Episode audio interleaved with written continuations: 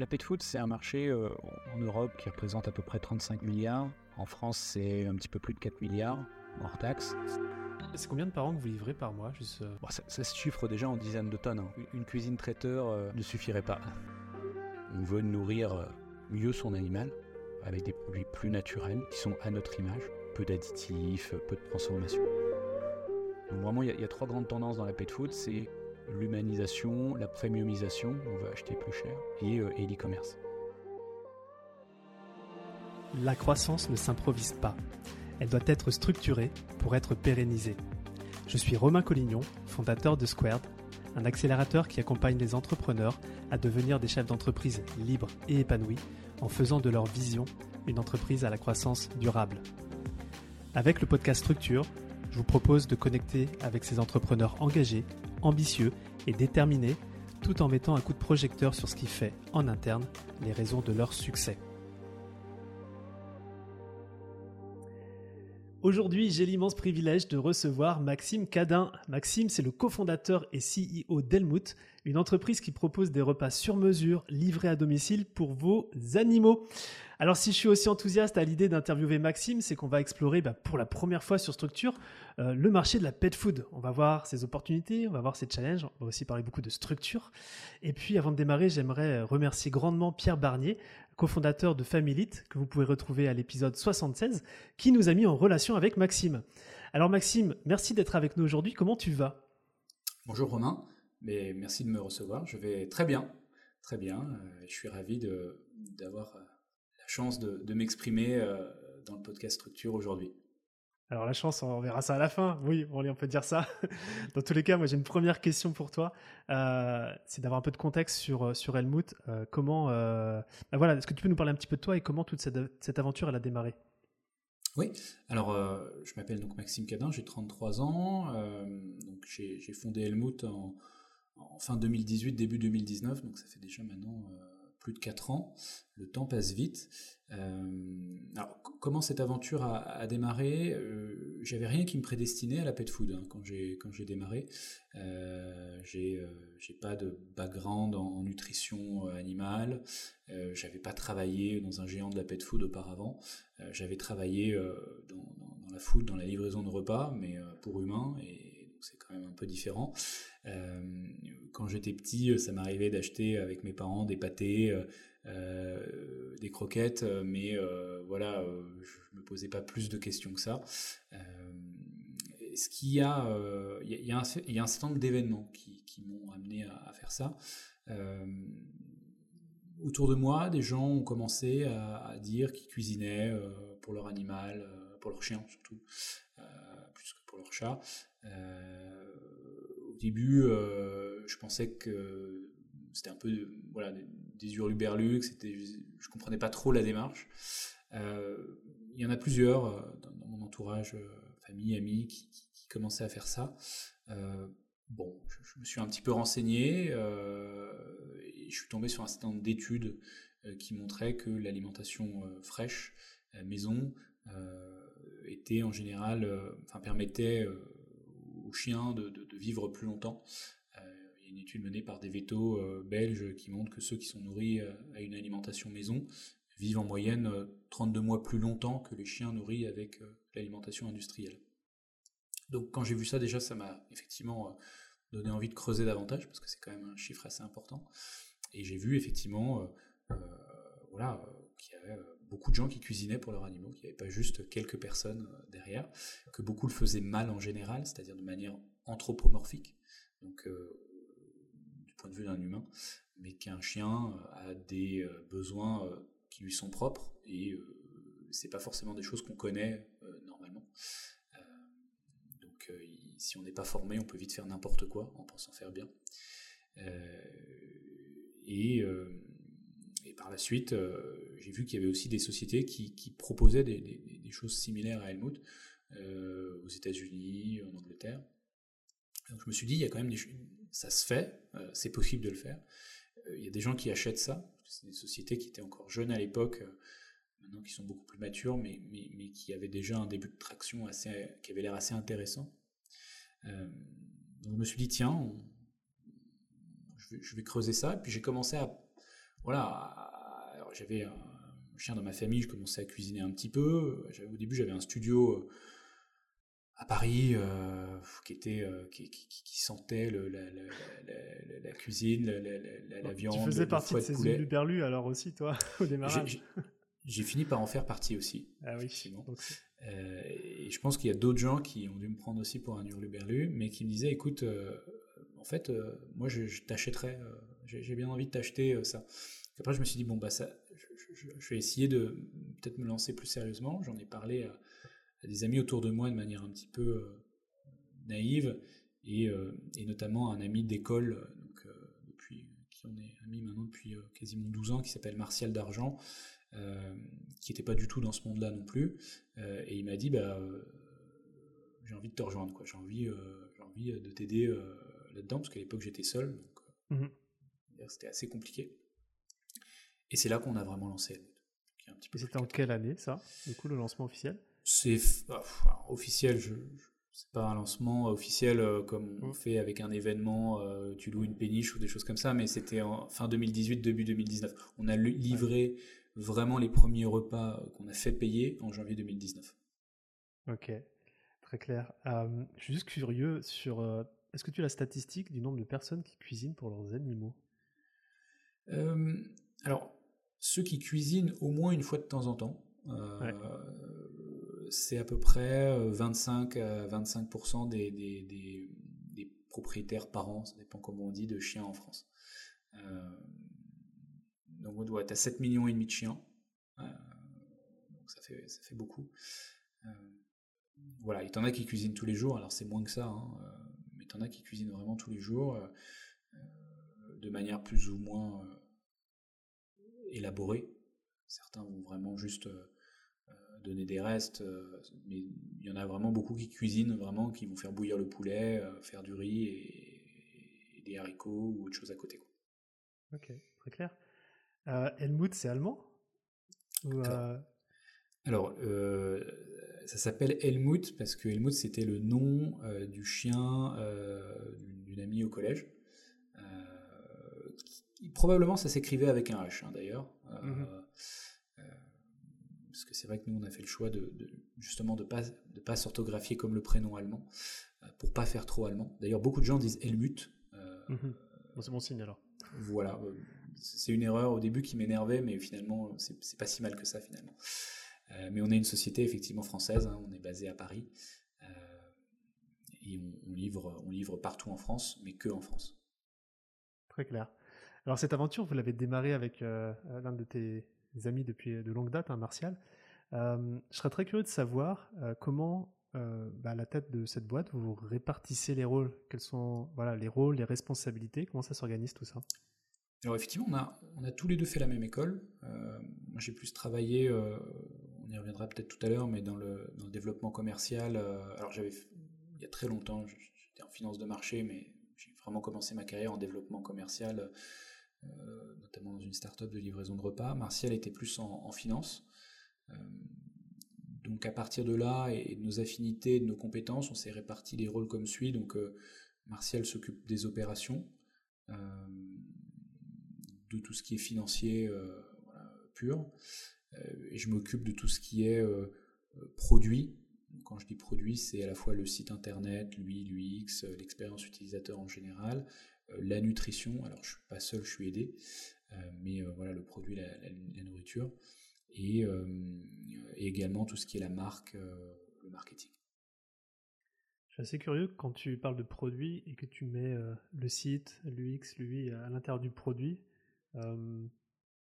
c'est pour toi, c'est vraiment connecté avec ce que le chien va manger? C'est tout un écosystème global. Tu le, tu le vois comme ça? Disons que c'est, en fait, c'est on, a deux entre guillemets deux clients. On a celui qui va qui va le, produit, la nourriture, c'est vraiment pour le chien, même si en tant que c'est propre à la consommation humaine, donc on pourrait le manger. Et d'ailleurs, au début, on, goûter les, échantillons en rajoutant un peu de sel et de poivre parce que ça en manque un petit peu. Euh, pour, pour, mais, mais, après, as celui qui va faire la décision d'achat, c'est pas l'animal, c'est l'humain. Donc il faut quand même que le produit, euh, packaging aussi, mais, mais le produit, je dirais tech, euh, lui donne envie d'acheter, lui permette d'acheter. et lui donne envie de, rester client. C'est pour ça qu'il y a deux produits en quelque sorte, parce qu'il y a deux clients. Très clair, très clair. je serais curieux parce que, bah, écoute, jeter sous la main et, parler de pet food, j'ai pas l'occasion d'en discuter tous les jours. tu pourrais nous faire un peu un topo sur, bah, sur le secteur, à la fois peut-être les enjeux, comment ça s'organise, on va dire, de manière normale, parce que j'ai le sentiment qu'Elmood vient s'inscrire dans, un écosystème qui est déjà existant. Donc, euh, très curieux de, que tu nous fasses un topo sur le sujet.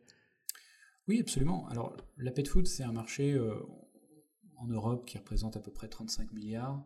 Euh, en France, c'est un petit peu plus de 4 milliards d'affaires annuel hors taxe qui est un marché qui n'a pas beaucoup évolué pendant euh, plusieurs décennies. Il est extrêmement concentré. Il y a euh, trois grands conglomérats qui euh, prennent plus des trois quarts des parts de marché. C'est Mars, qui possède notamment Royal Canin. Mars, en fait, sa plus grande source de revenus au niveau mondial, c'est la pet food. C'est pas les snacks ou les barres chocolatées. Ah oui, donc c'est bien Mars, les, sneakers, quoi. Exactement. Voilà, c'est la dimension pet care de Mars, mais c'est, voilà, ils ont beaucoup de grandes marques. Il y a Nestlé qui, qui rivalise avec eux, donc ils ont notamment Purina, ils ont Proplan, tout ça, euh, qui aussi d'ailleurs dans la pet food est une des grandes sources de revenus, dont on ne sait pas forcément quand on ne connaît pas. Et un troisième acteur un peu plus petit qui est la marque Hills qui s'appelle Colgate Palmolive. Et après, euh, voilà, donc ils font pas que du liquide vaisselle. Euh, et, après, il y a d'autres acteurs, d'autres acteurs aussi assez gros. Donc c'est des gros conglomérats qui vendent chez les vétérinaires, en, retail qui ont finalement assez peu, euh, je dirais, euh, évolué en termes de produits depuis euh, qu'il y a eu la révolution des croquettes dans les années 70-80 épaté, tout simplement parce que c'est des grosses structures, que ça marche. Jusqu'à présent, ça marchait très bien parce que voilà, les consommateurs étaient extrêmement satisfaits de, ça. Beaucoup le sont encore à l'heure actuelle, hein, bien entendu. Euh, mais qui, voilà, il y a assez peu d'innovation euh, sur ce, sur ce secteur-là. En même temps, il y a une prise de conscience de plus en plus grande des, des, propriétaires de chiens euh, qui deviennent des parents de chiens, puisque c'est un marché qui, de chats d'ailleurs, parce que ça s'humanise. maintenant, voilà, on a une tendance à, l'humanisation de plus en plus importante. et on, on, veut nourrir mieux son animal avec des produits plus naturels, des produits qui sont à notre image. Euh, qu'on peut comprendre aussi, que ce soit transparent. Euh, et, euh, et, aussi, si possible, avec du local, peu d'additifs, peu de transformation. Donc ça, c'est des, choses, finalement, ce qu'on retrouve dans l'alimentation humaine, et ce qu'on a depuis déjà un certain temps, ça, arrive dans la pet food. or, finalement, on se rend compte que bah, il y, a une confiance y a certains, je dirais, consommateurs qui font moins confiance à ces grands, à ces grands conglomérats, euh, qui font moins confiance aux, canaux traditionnels euh, qui sont les vétérinaires euh, voilà, en prescription, parce que ils, vont s'informer ailleurs, sur Internet, sur ces choses-là, parce qu'il y a une, grosso modo une, une montée en puissance du e-commerce.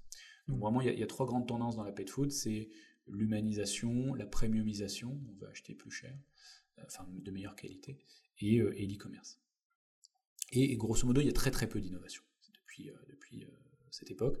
Il y a un certain nombre de marques qui innovent depuis quelques années, plus sur le marketing, le discours, le packaging, que sur vraiment l'innovation produit, où au final, on a vu qu'il y, a pas mal de marques qui font des croquettes de la pâté, le packaging est chouette, le discours est marrant, l'image de marque est sympa, mais c'est de la pâté qui peut être euh, en soi euh, de qualité, hein, mais, euh, mais qui change pas radicalement la donne par rapport à ce qui se fait, et pour certains consommateurs, ça suffit plus. et c'est là que nous, on entre en jeu avec l'alimentation fraîche.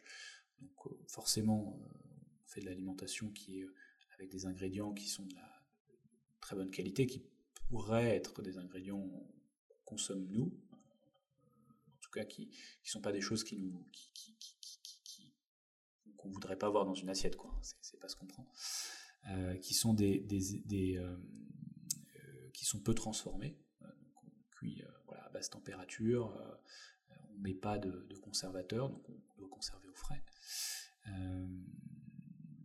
donc on s'inscrit dans cette premiumisation. on met aussi un taux important de protéines parce que c'est important pour les chiens et les chats spécifiquement l'humanisation, bah, nous on rentre là-dedans parce que ça se conserve au frais, donc c'est comme les plats, euh, voilà, c'est pas comme une boîte de croquettes ou, une boîte de pâté euh, qu'on va mettre euh, dans le placard. On aime bien maintenant se faire des plats, soit des plats cuisinés frais, soit on cuisine quelque chose, on se le met dans le Tupperware pour le lendemain. C'est un peu la même expérience avec Helmut, on va chercher ça dans son frigo. et forcément, on est distribué aussi en ligne. Donc, c'est 99% de nos, de notre euh, chiffre d'affaires. Donc euh, on est vraiment sur ce modèle un petit peu euh, en ligne, mais on n'est pas une pure DNVB dans le sens où il y a vraiment une différenciation produit qui est très, qui est très forte par rapport à ce, à ce ça va me permettre d'enchaîner sur une deuxième question. c'est que bah, à la fois vous, êtes, vous avez de l'innovation dans le marketing, mais aussi du coup dans le produit. Moi, je serais curieux de savoir comment opérationnellement bah, vous arrivez comme ça à avoir bah, des, les bons repas, les bonnes quantités, qui soient adaptés à tel ou tel animal, euh, que le parent soit, satisfait, parce que voilà, on ne parle pas de, de, propriétaire mais de parents. Comment ça fonctionne tout ça? C'est quoi la logistique qu'il y a derrière? Alors, effectivement, c'est beaucoup plus complexe que ce qu'on imagine dans, un premier temps. Euh, souvent d'ailleurs, quand on crée une marque, euh, bah, beaucoup de DNVB, on est sur un, achète quasiment quelque chose sur catalogue, on met son packaging, on le vend, euh, euh, on plug euh, sur un site Shopify de manière assez simple. ça peut aller assez vite. Et, l'effort, c'est pas simple d'ailleurs, mais c'est de créer une marque et on travaille le discours de marque. Nous, on avait un peu plus de choses à faire que ça, malheureusement ou heureusement, je ne sais pas, parce que ça met un certain nombre de barrières. en tout cas pour ce podcast, heureusement, parce que sinon j'aurais pas eu grand chose à, j'aurais eu moins de choses à dire. donc en fait, on a créé un produit euh, au début, voilà, qui n'existait pas. Le, quand on s'est lancé, euh, personne faisait du frais euh, en France. personne. Alors non seulement c'est des repas frais, propres à la consommation humaine, donc ça se conserve au frais, mais en plus on adapte. on livre sur abonnement, qui est flexible, mais on mmh. adapte les quantités en fonction des besoins de l'animal. Donc en fait, ce qui se passe, c'est que la personne sur le site, elle remplit un petit questionnaire il y a 5-6 questions. Elle dit voilà, moi j'ai un chien, c'est un, euh, euh, bulldog français, il fait 11 kilos, il est castré, il est euh, pas très actif et en léger surpoids. Et en fonction de ça, nous on a une formule, qui est une vraie formule nutritionnelle, hein, faite par des, enfin, qui, qui, qui, dérive d'une formule très académique, qui va permettre, permettre de calculer les besoins caloriques et donc la quantité journalière à servir au chien ou au chat également. Euh, et, on va livrer ensuite cette personne euh, régulièrement, en moyenne tous les mois, euh, chez elle. donc en fait, on a d'abord créé un produit qui n'existait pas, et on l'a distribué d'une certaine manière qui était totalement innovante aussi. Parce que on n'a pas pu, on n'a pas pu s'appuyer sur un Shopify, on n'a pas pu s'appuyer sur un PrestaShop. On a vraiment dû créer un système, voilà, de, custom. C'est un, algo quasiment, c'est. Oui, oui, c'est un algo, mais après, euh, si tu veux, il y, a, tellement de combinaisons possibles que euh, c'était trop compliqué d'utiliser euh, d'utiliser ce qui se faisait sur le marché, ou alors il fallait rajouter une surcouche. donc en fait, on a vu que voilà, on n'allait pas pouvoir faire la manière facile. Donc, sachant que nous, on n'était ni experts en production alimentaire, je mmh pense que c'est un peu maintenant, oui, on, s'y connaît un peu plus, même si c'est pas que notre métier, mais on s'y connaît beaucoup plus. Mais en plus, on était, je pense même que nous-mêmes, on savait pas cuisiner pour nous à l'époque, ni Marcel ni moi. Euh, et on ne connaissait pas euh, du tout la tech, puisqu'on n'est pas des développeurs. Euh, j'avais travaillé dans une startup, il y avait des développeurs, mais j'avais pas, voilà, j'étais pas directement au, quotidien avec eux. Donc ça partait mal. Enfin, ça partait mal. Voilà, on avait beaucoup de choses à apprendre. Donc la première chose, ça a, été de comment déjà concevoir des, des recettes, puisqu'on n'achète pas des recettes sur un catalogue, il faudra concevoir des recettes qui soient complètes, équilibrées, c'est-à-dire en gros que puisse donner ça tous les jours à, un chien euh, sans qu'il ait des carences. Euh, à la fois pour un chien adulte, pour un chien senior, sachant que c'est y, a des besoins un peu différents. Euh, quels ingrédients on doit choisir Donc en fait, moi déjà j'ai dû me plonger dans la nutrition animale, canine. je n'ai pas la prétention d'être un, enfin, d'être un expert, mais au moins pour avoir une idée de, savoir de quoi je parlais, de pouvoir faire un cahier des charges avec des convictions. et ensuite, je me suis, je me suis entouré d'une, enfin avec Martial, on s'est entouré d'une spécialiste en nutrition canine. Mmh. Quelqu'un qui est diplômé, qui a fait des études, voilà. Et, donc on lui a transmis ce cahier des charges, quelqu'un qui nous a aidé à faire une recette. On sache que si on, voilà, qui est millimétré au pourcentage près de chaque ingrédient, et là on sait que c'est équilibré, qu'on risque pas d'avoir des clients qui nous disent après six mois mon chien il est en carence et tout. Donc ça, ça voilà, déjà ça c'était le premier défi. Ensuite, les ingrédients, comment on va les chercher, comment on les source? Euh, bah, on va pas les chercher euh, à la supérette du coin euh, parce que c'est pas viable. Voilà, donc à Ringis, donc bah, au début Ringis c'est un peu impressionnant quand on quand on quand on connaît pas. c'est un, monde à part. qui, est-ce qu'on contacte? Donc, voilà, donc on a dû contacter bah, des, entreprises de Ringis, les rencontrer. Au début, on connaissait pas grand-chose, mais on essayait pas trop de ne pas être trop des je dirais, euh, ignorant pour pas euh, se faire refourguer un peu n'importe quoi. Euh, ça, c'était pas simple, mais à la limite, c'était pas le plus compliqué. Le plus compliqué, c'était comment est-ce qu'on produit une fois qu'on a les ingrédients? Comment est-ce qu'on fait ces, repas? Et, c'est là que ça se corse parce que au début, on s'est dit, ok, est-ce que on, c'est pas trop notre métier? On va essayer de, travailler avec des, fabricants. Bon, les fabricants de pet food, ils savaient pas faire ce qu'on faisait c'était ah assez clair. Ils connaissaient, ils connaissaient pas, euh, ils n'avaient pas les machines, ils ne pouvaient pas respecter le cahier des charges euh, qu'on proposait.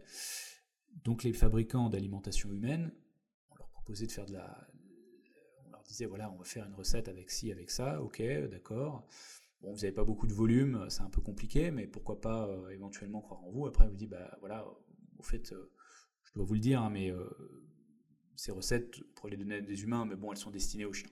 Et bon, là, euh, ça raccrochait au bout du fil, euh, parce que, euh, parce que voilà, personne ne voulait pas prendre un risque réputationnel pour sa société. C'est quoi, c'est des histoires d'image un petit peu, t'as le sentiment? Je pense que c'est réputationnel, oui. Ok. ce que je peux comprendre, hein, si moi je produis, je suis une entreprise d'alimentation humaine et je sais que dans le même lieu, et c'est produit de la nourriture pour chiens, même si honnêtement c'est de la très bonne nourriture, si, si on ne connaît pas, comme ça n'existait pas ce qu'on faisait, les gens assimilent ça aux croquettes, à la pâtée pas bonne, euh, enfin, qui a une mauvaise image en tout cas, euh, et, euh, et ça plaisait pas. voilà, je, peux comprendre que, que, ça, que ça fasse grincer des dents. Donc on, a, on, a, on s'est dit, bah, on n'a pas le choix, il faut qu'on produise nous-mêmes. on a loué une, une cuisine, qui était d'ailleurs une cuisine partagée en Ile-de-France. Euh, où on était à côté de traiteurs pour mariage, de food trucks qui faisaient leurs leur choses, et nous on faisait euh, nos, repas, nos repas pour chiens. Donc déjà on a dû euh, apprendre à utiliser les, les outils, et après voilà comment est-ce qu'on coupe les légumes, qu'ils soient à la bonne taille pour un, pour, un petit chien quand même, le process de cuisson, ça demande un petit peu de connaissance aussi, et comment est-ce qu'on est au maximum productif, sachant que bah, forcément, euh, on était dans une cuisine qui n'était pas faite pour faire des gros volumes. Euh, donc euh, voilà, quand on faisait 200 kilos, c'était extrêmement sportif et ça mettait beaucoup de temps. donc, donc ça, c'était les débuts. Après, il y avait une autre, il y avait aussi deux choses. C'était comment on expédie aux clients en respectant la chaîne du froid c'est aussi mhm. cette, euh, cette, contrainte, c'est qu'il faut respecter la chaîne du froid de A à Z. Et ça se conserve, tu disais, un mois, c'est ça? Plus d'un mois? euh, Ouais, ça peut se conserver même plus longtemps que ça parce que c'est pasteurisé. Euh, pas à l'époque. Hein. À l'époque, on, ne maîtrisait pas ça du tout. À l'époque, c'était 7 jours maximum. Alors, on mettait sous vide, mais c'était 7 jours maximum. Après, ça pouvait se congeler, hein, parce que c'est pas congelé au mhm. préalable. Mais, mais en tout cas, voilà, comment est-ce qu'on garde rien que la température de 0,4 degrés de la cuisine jusqu'à chez le client final. Euh, alors en France, on a de la chance d'avoir des transporteurs qui, ont des camions réfrigérés, euh, ce qui n'est pas le cas d'autres pays où effectivement euh, il n'y a pas ça. Et, donc au début, bah, on devait faire la logistique nous-mêmes. Hein. Le, picking, le picking, on le faisait nous-mêmes dans une chambre froide. on mettait les sachets on était dans une chambre froide, on y passait 2, 3, 4 heures, euh, avec des petites pauses quand même, parce que sinon on, euh, voilà, un peu fou. mais, mais pas beaucoup non plus parce qu'on avait envie que ça se termine au plus vite. Et, et, ensuite, bah, on tient compte des feedbacks clients pour améliorer tout ça. Très vite, on s'est rendu compte que c'était bien, c'est marrant, mais c'est fatigant et c'est pas scalable. C'est pas scalable. dans la phase de scalabilité, de, ce côté un petit peu artisanal. C'est ça, c'est ça. Parce que alors bah, c'était pas, c'était, voilà, on pouvait pas faire plus de quantité. Au bout d'un moment, je pense que déjà que au bout d'un moment, les, traiteurs pour mariage et, et, les food trucks étaient contents de nous voir, mais plus on prenait de place avec, notre nourriture pour chien, encore une fois. En plus, euh, voilà, on sentait que c'était que c'était pas forcément simple et qu'on pouvait pas plus pousser les murs. Et puis aussi en termes de, de, productivité, il fallait qu'on ait des, machines qui nous permettent, en tout cas des outils qui nous permettent d'être un peu plus productifs, sinon ça allait, ça allait jamais être rentable. Mmh. Euh, donc en fait là il y avait deux, choix, deux choix, soit on crée notre labo, euh, soit on, vraiment on se retroussait les manches et on trouvait un partenaire de production. Euh, et, et, on s'est tout de suite dit que le labo c'était pas, on aurait pu le faire, mais on s'est dit voilà c'est pas notre métier. Euh, franchement, on le sent pas. il y en a qui l'ont fait, hein, euh, mais euh, mais, mais en fait, ouais, ni Martial ni moi voulions prendre la, je dirais, la gestion et, gérer ça, parce qu'il y en a toujours un des deux qui gère. Et, là, il n'y en avait aucun qui était volontaire pour gérer le chantier labo et, production en interne. Donc on s'est dit, bah, s'il n'y en a aucun de nous deux qui est volontaire, vaut mieux, vaut mieux, qu'on fasse autre chose. Donc on a trouvé, enfin voilà, on s'est retroussé les manches, on a appelé des dizaines et des dizaines de, partenaires de production, en essuyant que des refus, euh, bah, majoritairement pour la raison euh, de, la, de la pet food, et on en a trouvé un qui, euh, avec qui on a créé une relation et, et, avec qui on a co-construit ensemble une offre, parce qu'on a dû adapter un tout petit peu notre offre, notre processus de, transformation et tout, le raffiner, parce que lui a apporté sa compétence. Mais en tout mmh. cas, pour que ça soit scalable, on a dû un tout petit peu changer certaines choses, euh, sans que ça devienne une usine à gaz, euh, notamment dans l'adaptation, la personnalisation. Euh, on a été un tout petit peu moins granulaire qu'on l'a été auparavant. mais, mais au moins, on a pu je dirais, mettre en place quelque chose de, scalable. Et là, c'est combien, combien de parents que vous livrez par mois juste, ça, se chiffre déjà en dizaines de tonnes hein, par mois. Ok. En, dizaines avec un S. Donc, ça fait beaucoup. Ça fait beaucoup. Ouais, ça fait une, cuisine traiteur euh, ne, suffirait pas. Ok. Très clair. Euh, T'as d'autres éléments sur le système opérationnel ou euh, t'as le sentiment d'avoir fait le tour? Euh, Sur le système opérationnel, oui. Alors après, bah après voilà, une fois qu'on avait notre partenaire, c'était effectivement adapter un tout petit peu l'offre, comme je l'ai dit. Mmh.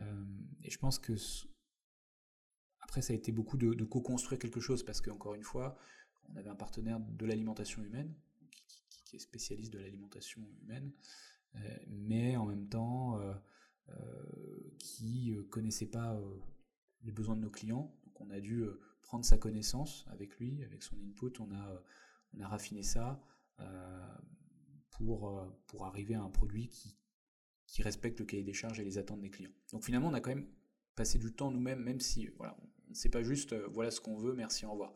On a dû se creuser la tête ensemble, faire des essais. Euh, c'est pas, ça s'est pas fait du jour au lendemain, ça a mis quand même quelques mois.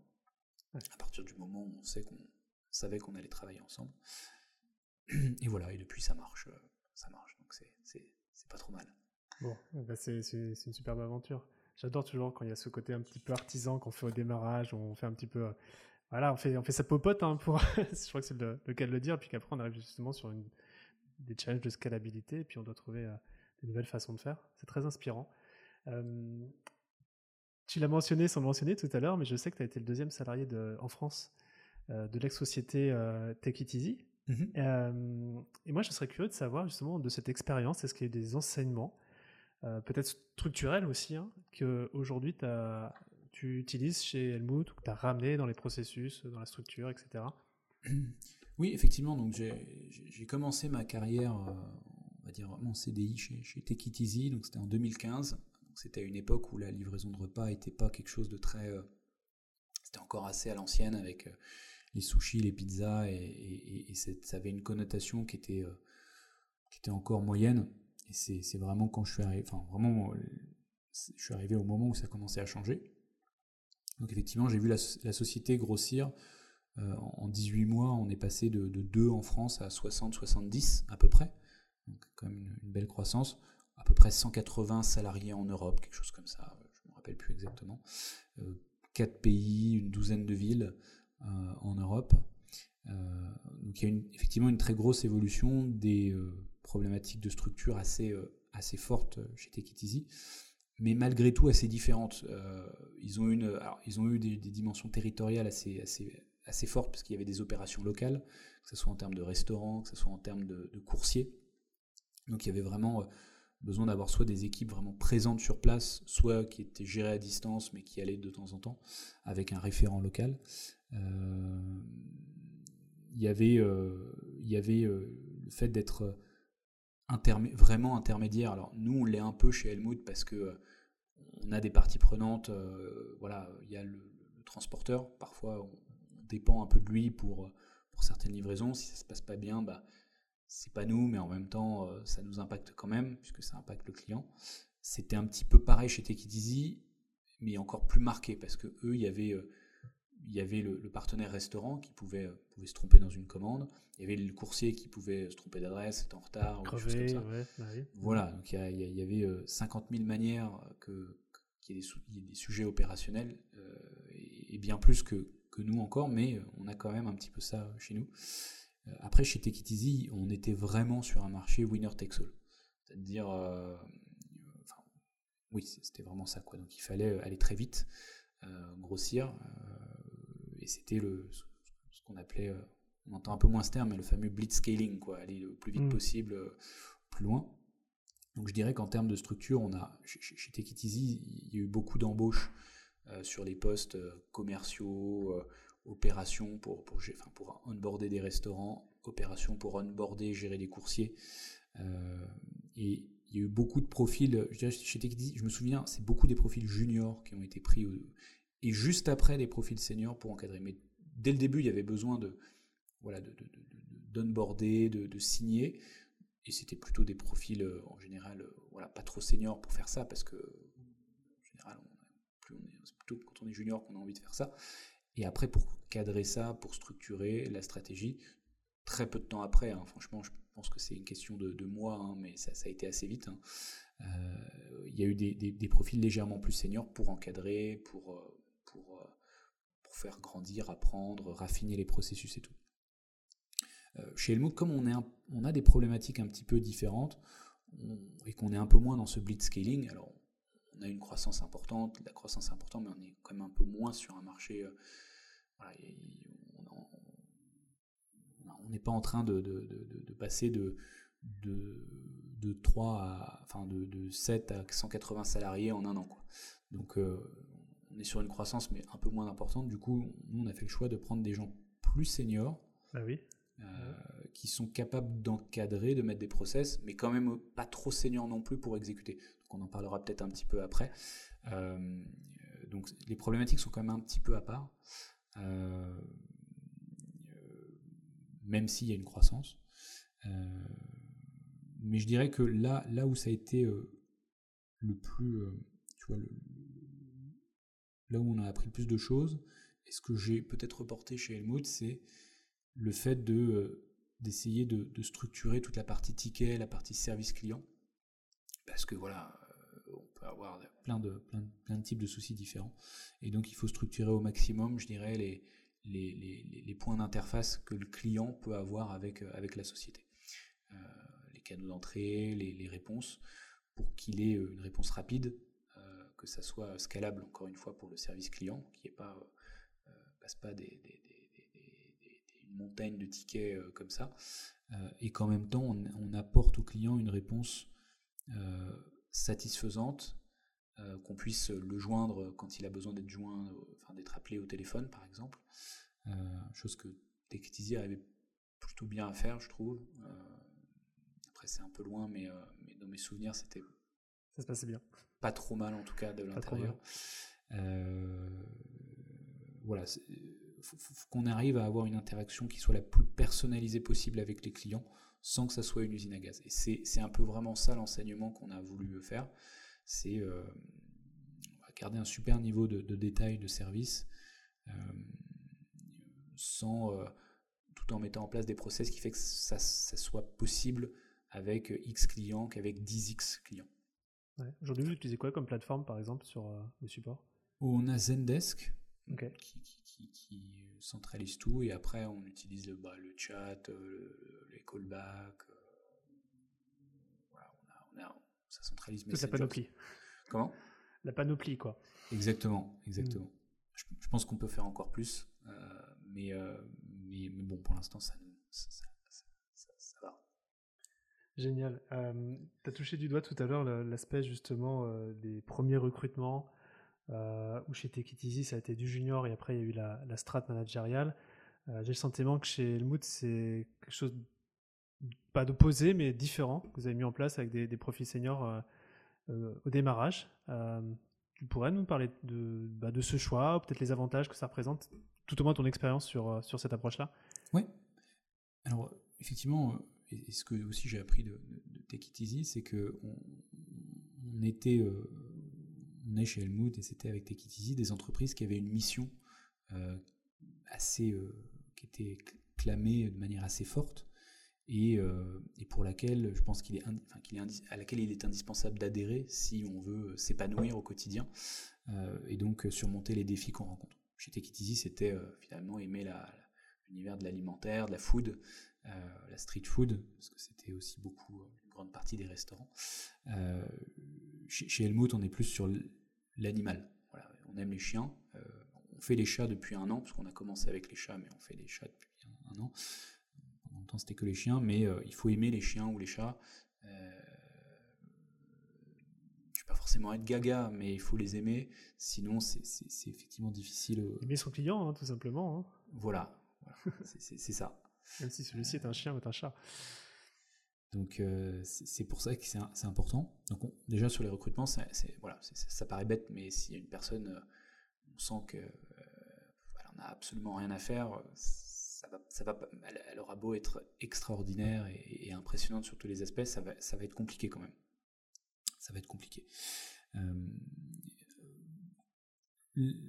ce qu'on a voulu faire nous chez Helmut dès le début, alors on a recruté une équipe, une équipe cœur, euh, et on s'est dit, euh, Martial et moi, bon, on est pragmatique, on est, il y a plein de choses sur lesquelles on est, on a appris d'ailleurs des choses, on a appris énormément de choses sur l'alimentaire, la nutrition.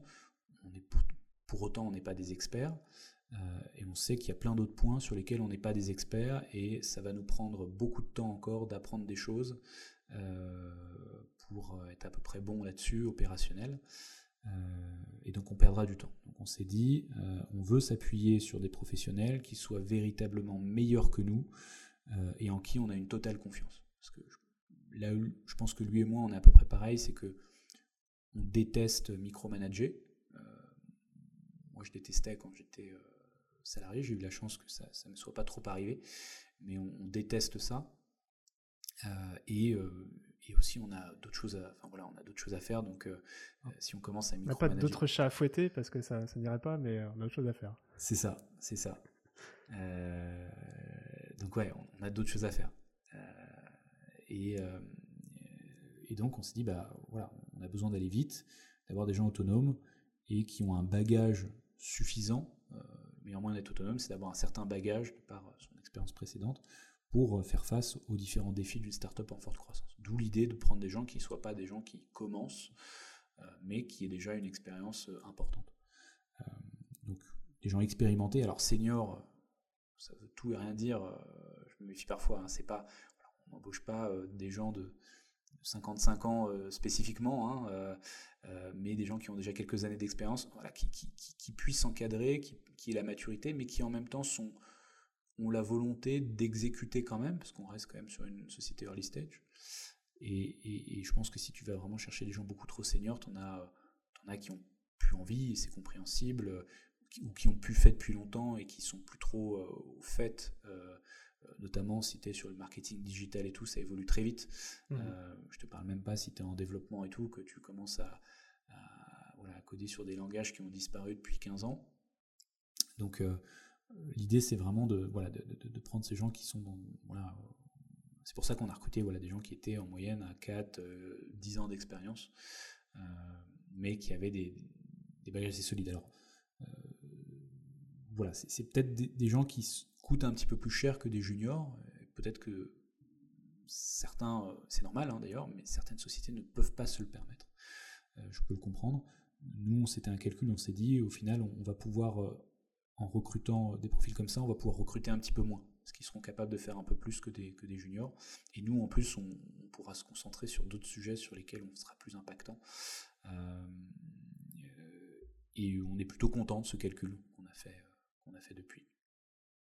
Ouais, souvent on voit le, coût ou l'investissement initial, mais on voit pas aussi le coût d'opportunité derrière que ça peut nous faire manquer quand on a des profils, là, justement, on doit micromanager, etc. C'est ça. Donc le choix, le choix effectivement de, de profils comme, euh, comme ceux que tu viens de décrire, ça fait complètement sens pour, pour Helmut. D'ailleurs, vous êtes combien là actuellement dans la boîte? On est une dizaine. Ouais. Ok. On arrive, on arrive à faire pas mal de choses en étant pas très nombreux. Euh, c'est ce que, c'est ce que les gens nous, nous disent parfois. Euh,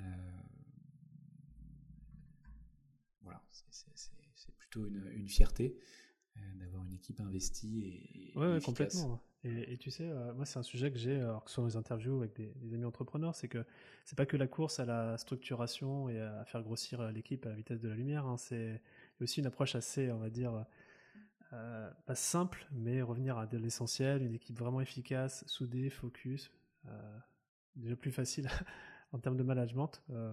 C'est aussi, aussi, une approche de l'entrepreneuriat de la croissance.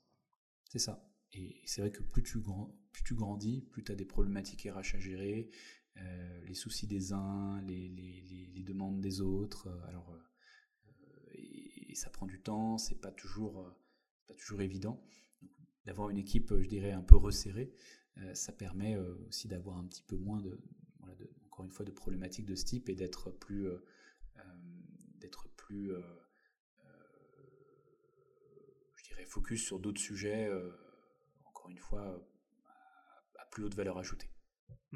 Très clair. Alors, est-ce qu'en ce moment, il y a des sujets euh, à forte valeur ajoutée structurels chez Helmut? Vous bossez sur quoi en ce moment? Bah, Justement, en ce moment, je bosse beaucoup sur du recrutement, euh, figure-toi. Alors, pas forcément que sur des profils hyper expérimentés, parce que ça, c'est un raisonnement qui, qui marche. voilà, on peut pas Parfois, on n'a pas forcément besoin de profils ultra expérimentés. Mais en ce moment, ouais, on recrute, euh, on recrute sur différents, euh, différents domaines, euh, que ce soit la tech, que ce soit le service client, que ce soit la, brand, la communication. Et, donc là, l'idée, c'est effectivement de, recruter des gens qui aient le bon niveau d'expérience, qui puisse, euh, je dirais, euh, correspondre à la culture, en tout cas l'embryon de culture, parce que bon, quand on est 10, euh, parler de culture d'entreprise, c'est peut-être un petit peu, on est sur un début de culture, mais c'est peut-être encore un petit peu prématuré de parler de culture, mais en tout cas qui, qui, peuvent, je dirais, correspondre en termes de mentalité et de, et de, voilà, de, personnalité à nos valeurs et, à, nos, à, nos, ambitions. donc ça, c'est une, ouais, une problématique problématiques euh, euh, du moment. Euh, après, on a des, problématiques qui sont moins structurelles, comme le développement produit. on en a parlé tout à l'heure, mais voilà, c'est des choses. moi, je fais beaucoup de choses là-dessus parce qu'on n'a pas de product manager, bien entendu. Mmh. on a des parties prenantes externes, mais, mais, je fais pas mal de choses voilà, c'est pas structurel au sens strict du terme, mais, euh, mais c'est des problématiques sur lesquelles je travaille aussi. En ce moment. Je peux te dire qu'on a fait des podcasts euh, sur la structuration de produits, pur et dur, euh, sur la structuration d'équipe, recrutement, vision, culture, valeur. Donc hmm. pour moi, c'est que des sujets structure, si, au contraire. Ok, eh ben, écoute, très bien, très bien. J'ai une dernière question que j'aimerais te poser, Maxime, une question dans laquelle je t'invite à, à, te projeter dans le futur d'Helmut. Je débarque dans les, bureaux euh, d'Helmut dans un an. Voilà. Et euh, je suis muni euh, dans mon sac d'une bouteille de champagne et de quelques coupes. pour que j'ouvre la bouteille et qu'on trinque ensemble, il faut simplement que tu me dises aujourd'hui à quel succès on trinquera. Alors, j'ai pas de, de métriques particulières euh, sur lesquelles je sortirais le champagne, parce que je serais peut-être enclin à, à, faire évoluer cette métrique de manière à ce qu'on l'atteigne pour qu'on ouvre cette bouteille. donc je préfère parler d'ambition globale. On parle beaucoup de rentabilité en ce moment. on en parlait assez peu il y a, il y a encore un an, c'était un mot un petit peu inconnu. Maintenant, tout le monde, tout le monde parle que de ça et tout le monde n'a que ce mot à la bouche. Mais effectivement, l'idée, c'est, euh, je pense que on, est quoi? On est quasiment à l'été. Euh, c'est qu'on arrive, euh, voilà, après avoir fait un premier trimestre 2024 sur lequel on est quasiment rentable, quasiment en croissance nette, mais, mais quasiment on est quasiment à la rentabilité. Je veux dire, on y est quoi virtuellement. Euh, si on y est, euh, là je débouche le champagne. Euh, voilà, on, a, vraiment cette, cette ambition-là d'arriver à, cette rentabilité courant d'année prochaine. Donc écoute, si on le fait avec même un petit peu d'avance. Eh ben, je débarquerai avant un an. T'en fais pas. Ben, écoute, génial, Maxime. Euh, j'ai passé un, excellent moment en, ta compagnie. Euh, tu m'as fait découvrir un monde, la pet food, et euh, je pense que dès que je vais voir un copain ou une copine un animal, je pourrais me la péter maintenant autour de la table en discussion. et puis, puis c'est hyper intéressant la façon dont Helmut s'inscrit dans cet écosystème justement de la, de la pet food, beaucoup d'innovation, beaucoup de structures aussi bien marketing que logistique. J'ai l'impression que euh, vous jonglez avec euh, toute la, toute la panoplie, tu vois, de, de, de, l'entrepreneur pour faire avancer mood. Donc, euh, merci pour, pour cet enrichissant échange. Merci Romain. Je te dis à très bientôt Maxime. Salut. Au revoir. Merci d'avoir écouté cet épisode de Structure. J'espère qu'il vous a plu. Si c'est le cas, j'aimerais vous demander un petit service. C'est tout simplement aujourd'hui de parler de structure à un ami entrepreneur que cet épisode pourrait aussi inspirer. Et sur cette belle lancée, je serais aussi très heureux si vous pouviez prendre 5 minutes pour vous abonner au podcast et me laisser un commentaire 5 étoiles. C'est ce genre de petites attentions qui me fait déjà vraiment plaisir et qui en plus, vous vous en doutez bien, aide à faire connaître le podcast. Et évidemment, si vous vous sentez débordé dans vos responsabilités d'entrepreneur et vous souhaitez enfin être à la tête d'une entreprise qui soit à votre service et pas l'inverse, toute l'équipe de Squared est là pour vous, prête à échanger sur vos enjeux et sur vos aspirations. Envoyez-nous simplement un email à hello at squared.eu hello h e 2 lo at squared.eu. À bientôt.